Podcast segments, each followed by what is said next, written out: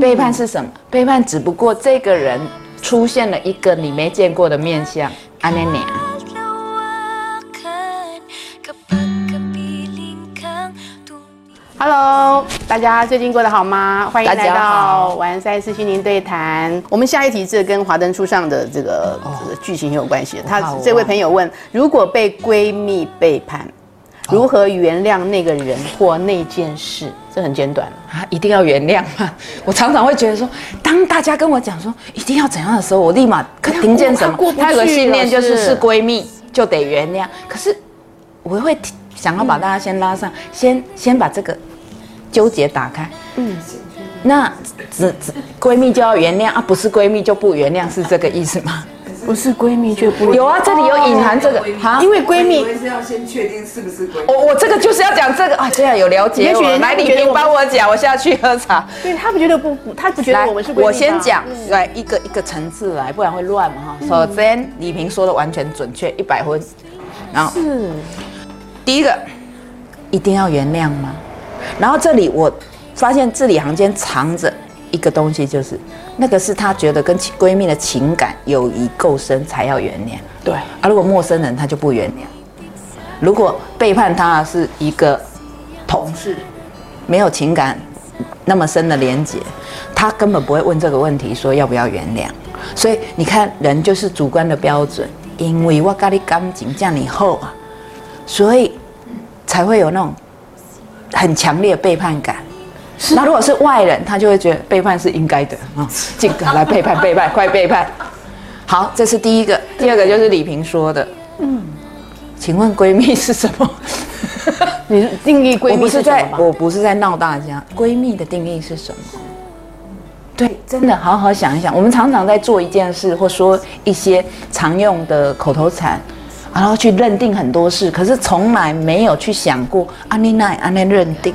据我周边的朋友，闺蜜是什么闺蜜的认定好像说私密都可以闺蜜是什么？你有没有闺蜜？玉仙有没有闺蜜？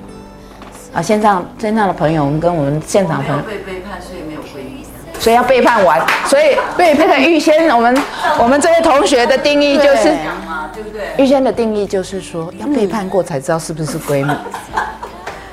是哈、老师，那在我们的视角，像我我朋朋友的视角，就是什么心事都能聊啊。我我的这个狗屁叨叨的家事啊、婆媳啊、老公啊、孩嗯这是子都可以。最最平常的定义。对啊都说这就是闺蜜啊全世界茫茫人海里，就那少数一个、两个、三个，嗯我什么都可以跟你讲狗屁倒灶、鸡毛蒜皮见不得人。对还有没有来那个四个字考常语的人？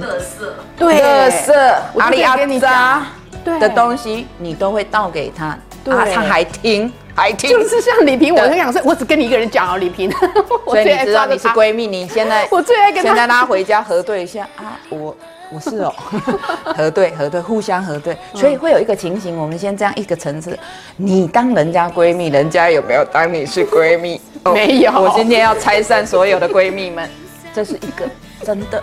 这跟爱情道理一样，你把它当成生命中最重要的人，他没有他可能不见得。然后你这样想，好、是信念创造的时间。你怎么看他的时候，都觉得他有把我当成，直到有一天突然出现天地出现一个裂缝的时候，你怎么看他都觉得你根本没有把我当重要的人。所以其实背叛是不存在的，背叛是不存在，对是你定义闺蜜的问题吧？对，也不只是这样。背叛是什么？背叛只不过这个人出现了一个你没见过的面相，安妮妮。这句话需要再讲第二遍吗？好，背叛是什么？是那个人在跟你相处，不管多长时间，多如胶似漆，多多多多多怎么样，他一直没有机会露出来面相，对，让你看见了，然后你突然，你哪安呢？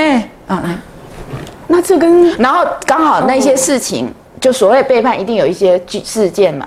其实那个背叛，背叛的是什么？他的出现的那个面相，或他做的那些行为，不是你期待一个闺蜜做的事，不是你期待，不是，所以期待是地狱。你要下地狱，来，各位，我教大家快速下地狱的方法。期待，期待，期待。嗯，这句话是而且对自己期待不会下地狱，对自己的期待有可能上天堂。对他人你以外任何一个人，不管那个人是闺蜜、老公老公、家家人，你老爸、你老妈，像我都跟我儿子说，你不要期待你妈什么，先解套。只要你是把期待放在其他人身上，就变地狱了，你就这个地狱就不远了啦。地不就是远这个不是有一句话说，呃，冬天来，春天就不远，期待来了，地狱就不远了。来，快点，九九金句来了。所以只能对自己哦，期待啊我已经帮幼珍想好那个有没有要打红字 Slogan，在影片上了，来就是嗯期待来了，地狱就不远了，懂吗？好，回到闺蜜，谢谢我我会我都会回来。回到闺蜜，不只是定义的问题，而是你对这个长久相处放出放很多感情。我是以这个当事人为主角的这个人，你对他的构想已经不见得是他本人了，懂吗？就是全部都是你，你觉得他对你要放多深的感情，他在什么事情上要怎么对待你，那一些一一以以偏概全，就叫做期待。当他所作所为或一句话或一个行为没有符合你的期待的时候，那个反差跟你的期预期的反差出现的时候，通常的感觉就叫做背叛地狱地狱，呀。这感觉真是地狱。然后他下一句是问什么？如何原来那个人或那件事所以，啊？哎、你要原谅什么？你要先想，如果大家循着我这样子高深的解答，到走到这里都听得懂的话，啊啊都没有背叛，那没有背叛就没有原谅，是这个人露出了你以为没有的那个面相，难道他跟你道歉说不好意思，我长成这样吗？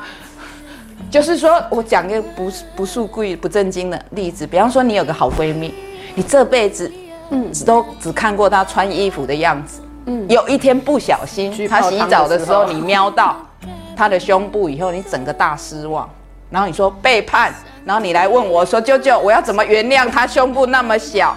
之类的，就是类似这样，就是这个人的特质就是看到一个美女在厕所突然便秘了嘛，不是吗？不是，就是这个也类似这样，就是这个人的特质是他的特质，你没看到，是你没看到。